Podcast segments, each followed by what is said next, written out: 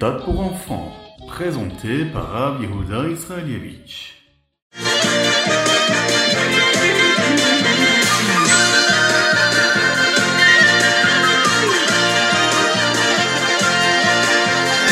Bonjour à tous, infiniment heureux de vous retrouver ce matin pour partager avec vous le Ritat du jour.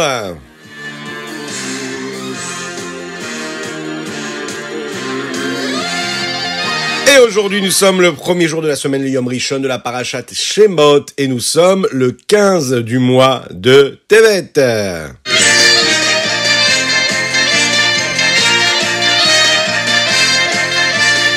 Et nous allons commencer par le Chumash du jour aujourd'hui, donc Rishon, la première partie de cette paracha magnifique. Ah, dans cette première paracha, ben, nous avons un peuple juif qui commence à grandir.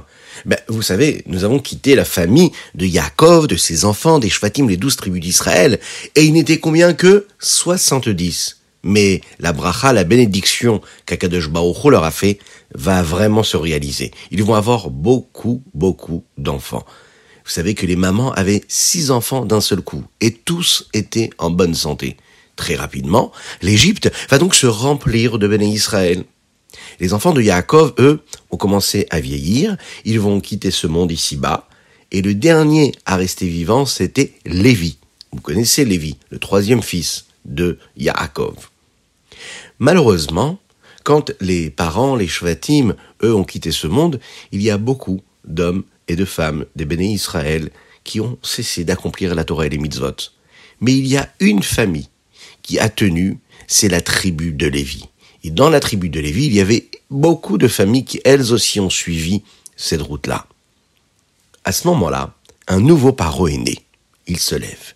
Lui n'a pas connu Yosef et il devient le roi. Il craint que les bénis Israël, qui deviennent de plus en plus nombreux, commencent à se rebeller, se révolter contre les Égyptiens, et tellement ils étaient nombreux, ils avaient peur qu'ils prennent le pouvoir. Il s'est dit, il faut absolument que j'arrête cela. Paro va donc demander à ses conseillers de trouver une solution. Un de ses conseillers va donner à Paro un très mauvais conseil, qui va malheureusement entraîner les bénis Israël dans de très mauvaises conditions. Il conseille à Paro d'interdire aux hommes et aux femmes juifs d'avoir des enfants, et de cette façon, ils deviendraient automatiquement beaucoup moins nombreux. Il y avait au même moment un conseiller à Paro, qui lui, vous allez le voir dans l'histoire du peuple juif, aura une belle place, c'est Yitro. Lui va dire non, il faut pas le faire. Mais Paro ne l'écoute pas. C'est la raison pour laquelle Yitro va partir, il va se sauver, il va aller à Midian. Paro va accepter le conseil qui lui a été donné. Il va appeler tous les bénis Israël. Il va tous les rassembler. Et quand ils se sont tous rassemblés, il a commencé à leur expliquer ce qui allait se passer. Vous allez tous travailler aujourd'hui à fabriquer des briques. Oui, on veut voir comment est-ce que vous êtes capable de le faire. Les Israël se sont dit, on va montrer ce qu'on est capable de faire. Donc ils ont construit beaucoup de briques pendant cette journée. Mais à la fin de la journée, les Égyptiens sont venus. Ils étaient très malins. Et ils leur ont dit, vous savez ce que vous avez fait aujourd'hui? Eh bien, demain, vous allez devoir construire le même nombre de briques. Ils étaient méchants, ces Égyptiens. Les bénis Israël n'ont pas compris tout de suite ce qu'il se passait. Il y a une tribu, la tribu de Lévi, qui, elle, n'est pas allée travailler depuis le premier jour, elle était restée étudier la Torah. Et petit à petit, les Égyptiens ont transformé les bénis Israël en esclaves. Ils travaillaient dur, ils ont dû construire deux villes, une qui s'appelle Pitom et une qui s'appelle Raamsès. Mais ça n'a pas suffi. Ça n'a pas suffi parce que les bénis Israël travaillaient très dur, mais ils continuaient d'avoir des enfants. Il y avait un miracle. Ils avaient toujours des enfants. Les Égyptiens étaient très déçus. Ils avaient manigancé tout cela pour justement cesser toute cette natalité. Et puis voilà que les enfants d'Israël continuaient à naître. Ils ont eu une nouvelle idée. Ils ont dit voilà, les Israël doivent se fatiguer encore plus. C'est eux qui doivent eux-mêmes préparer toute la matière première qui leur permet de créer ces briques et de les construire. On va faire en sorte que les pères seront tellement fatigués que les enfants naîtront plus. Mais les femmes juives, vous savez, les mamans juives, celles qui ont toujours sauvé le Ham Israël, le peuple juif, elles savaient que les enfants, c'est ce qu'il y a de plus important. Alors, pendant la nuit, elles allaient prendre de la nourriture elles cachaient cette nourriture et elles allaient donner cela à leur mari, afin qu'ils soient en forme et qu'ils soient en bonne santé. Et de cette façon-là, ils ont continué à avoir des enfants.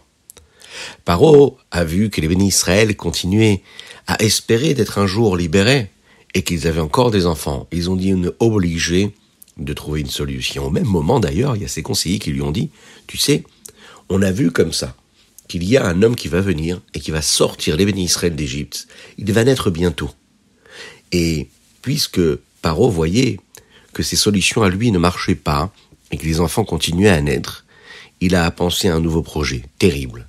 Il a dit on va tuer tous les enfants, tous les garçons. Les filles, non, on les laisse vivantes. Mais les garçons, on les tue tous. Comme ça, on est sûr que le sauveur des béné Israël ne naîtra jamais. Paro va réunir toutes les sages-femmes juives. Les sages-femmes, vous savez, ce sont les femmes qui aident les mamans à accoucher. Il y en avait une qui s'appelait Shifra. En réalité, vous savez qui c'était? C'était la femme de Amram, qui s'appelait Yocheved. Et il y en a une autre qui s'appelait Poua.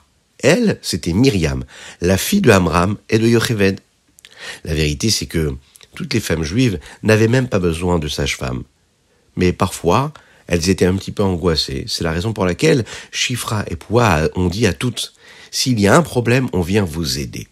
Et Paro va donc demander à Chifra et Poua, qui représentaient toutes ces femmes juives, eh bien, malheureusement, de tuer tous les garçons juifs et de laisser vivants les filles.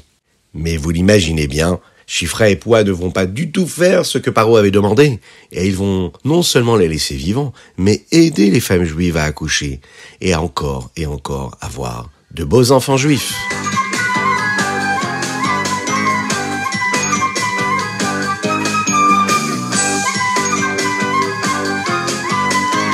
Et nous passons tout de suite au Teilim du jour. Aujourd'hui, nous sommes le 15 du mois de Tevet. Et vous vous rappelez de quelle année Etafshin Pegimel, Shnat Akel, l'année du rassemblement et de l'unité. Aujourd'hui, les chapitres de Teilim, ce sont le Teilim, Ain Zayin et Ain Chet.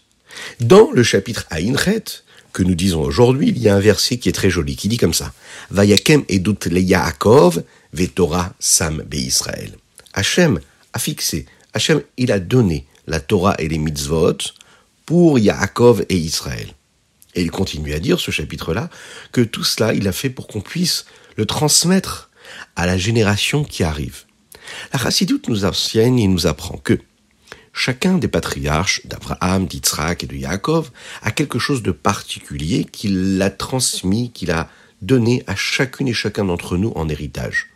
Par exemple, à Abraham Avinu, on sait qu'il symbolise la vertu de chesed, de bonté cette vertu-là, il a donné, il a transmis à chacune et chacun d'entre nous. Il l'avait, par exemple, Avraham Avinu, l'habitude de faire comme il fallait la Arnasat Ochim, de toujours accueillir des invités chez lui à la maison, d'avoir la porte ouverte, d'aller chercher les invités. Eh bien, cela, il a donné à chacune et chacun d'entre nous. Et même quand on a l'impression que c'est en sommeil en nous, qu'on n'a pas l'impression d'être généreux comme ça, c'est parce que le Yetzera est très fort et qu'il faut le secouer un petit peu et on retrouvera très rapidement cette vertu-là. Ce verset-là nous parle de la Torah. Il nous dit que cette étude de la Torah, que nous avons toutes et tous, nous l'avons reçue aussi d'Abraham Avinu, de nos patriarches, de Abraham, de Yitzhak et de Yaakov, mais surtout de Yaakov, puisqu'il est dit comme ça, Vayakem doute les Yaakov, je Torah Sam be Israël. Et vous le savez, Yaakov et Israël, c'est qui? C'est la même personne. La force particulière que Yaakov Avinu avait, c'est qu'il étudiait la Torah le jour et la nuit. Comment est-ce qu'il était appelé Yaakov? Yoshev Oalim, celui qui restait assis dans la tente toute la journée à étudier la Torah. Hachem a donné à Yaakov une occasion rêvée pour cela. Pendant de longues années de sa vie, il s'est assis, il a étudié la Torah. Et cette force-là de rester des heures à étudier, même quand on a envie d'aller jouer, et on reste assis à étudier encore une Mishnah, encore une page de Gemara, encore un Pasouk, encore une Alacha, encore un Perek de Tanya, encore un Mahamar du Rabbi. Cette force-là que nous avons même quand des fois on a l'impression de ne pas l'avoir. Cette force de concentration, ça, c'est Yaakov Avinu qui l'a donné à chacune et chacun d'entre nous.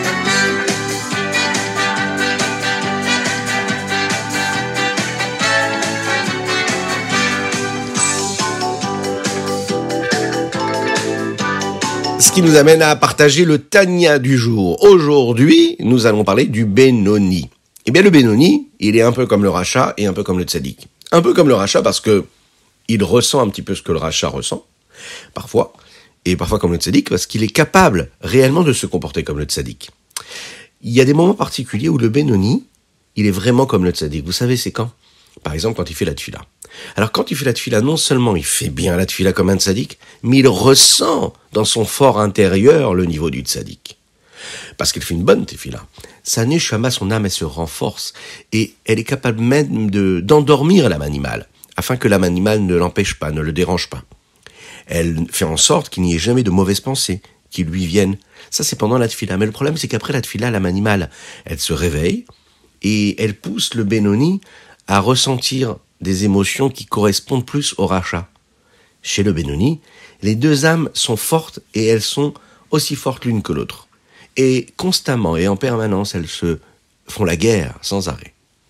Alors comment est-ce que le Benoni aura la possibilité de faire en sorte que ce soit la Nefesh Elokit, l'âme divine, qui puisse gagner?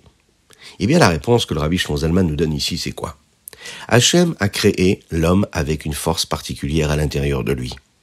Le Zohar appelle cette force-là Mohar Shalit à la lève. C'est une phrase qu'un chassid, qu'un juif doit toujours garder en lui graver, la regarder toujours. 24 heures sur 24. Mohar Shalit à la lève. Hachem donne de la force au cerveau de maîtriser le cœur. Même quand j'ai une pulsion, j'ai une envie, j'ai un désir, ou même quand j'ai pas envie, j'ai pas de désir pour faire quelque chose de bien, eh bien j'ai la possibilité de choisir de penser à ce désir-là qui n'est pas bien, cette envie qui n'est pas bonne. J'ai la possibilité de gérer cela, de décider avec mon cerveau et mon intellect, parce qu'il est fort l'intellect. C'est la raison pour laquelle l'homme peut décider de ne pas faire une chose ou de la faire. Et si on s'habitue tous les jours à combattre les désirs qui viennent comme ça, les pulsions, les envies que nous avons qui ne sont pas des bonnes envies, eh bien on réussit à devenir ce tzaddik-là.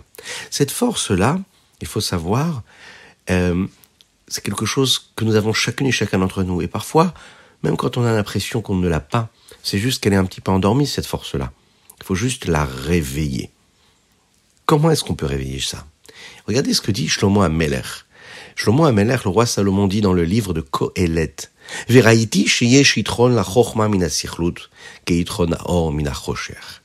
J'ai vu que la sagesse, c'est-à-dire ici, la nefesh elokit, l'âme divine qui est appelée la chochma, elle a quelque chose de plus que l'inverse de la sagesse.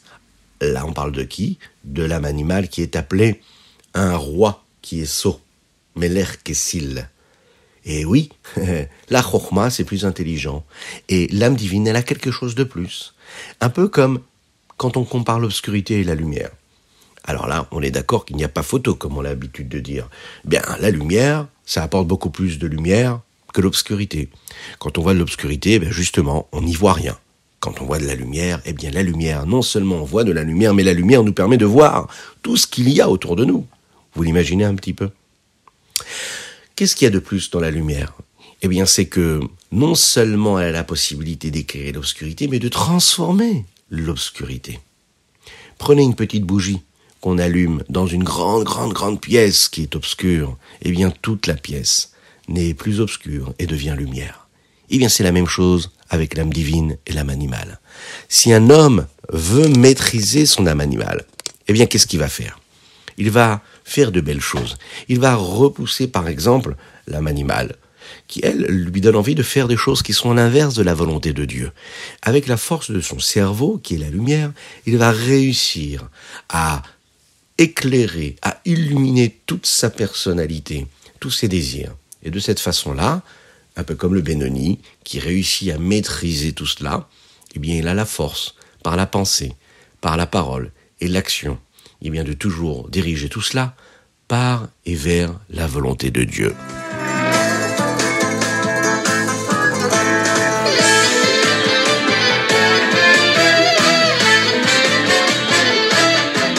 Et nous arrivons au Ayom Yom aujourd'hui, le Tevdvav Tevet, le 15 du mois de Tevet. Le Rabbi ici nous rappelle et nous éclaire sur des petites corrections qu'il faut faire dans un des discours du Torah hors de la paracha de Vaïri. C'est la paracha que nous avons lu hier à la choule d'ailleurs. Deuxième chose à savoir, le rabbi Rayatz, le rabbi Yosef Yitzhak, le précédent rabbi, a proclamé Yehudim, juifs, écoutez. Maintenant, c'est le moment de Mashiach. Mashiach doit arriver.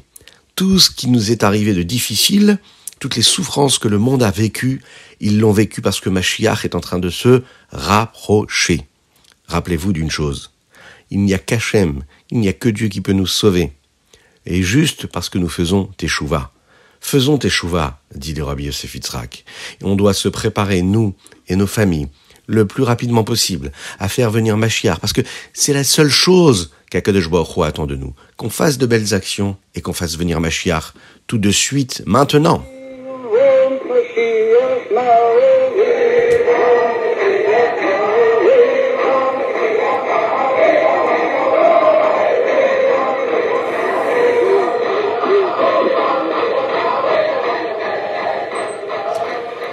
Et nous arrivons à nos dédicaces. Alors aujourd'hui, on a une dédicace spéciale pour la famille Klein qui nous écoute de Paris 19e. Un très très très grand chazak à vous.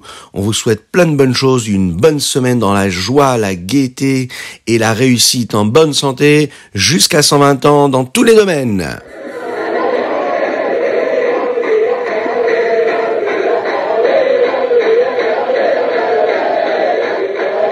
Et nous donnons aussi la possibilité à chacune et chacun d'entre vous d'envoyer vos dédicaces sur ritat.fr, mais également sur toraaudio.fr. Faites-le, c'est important.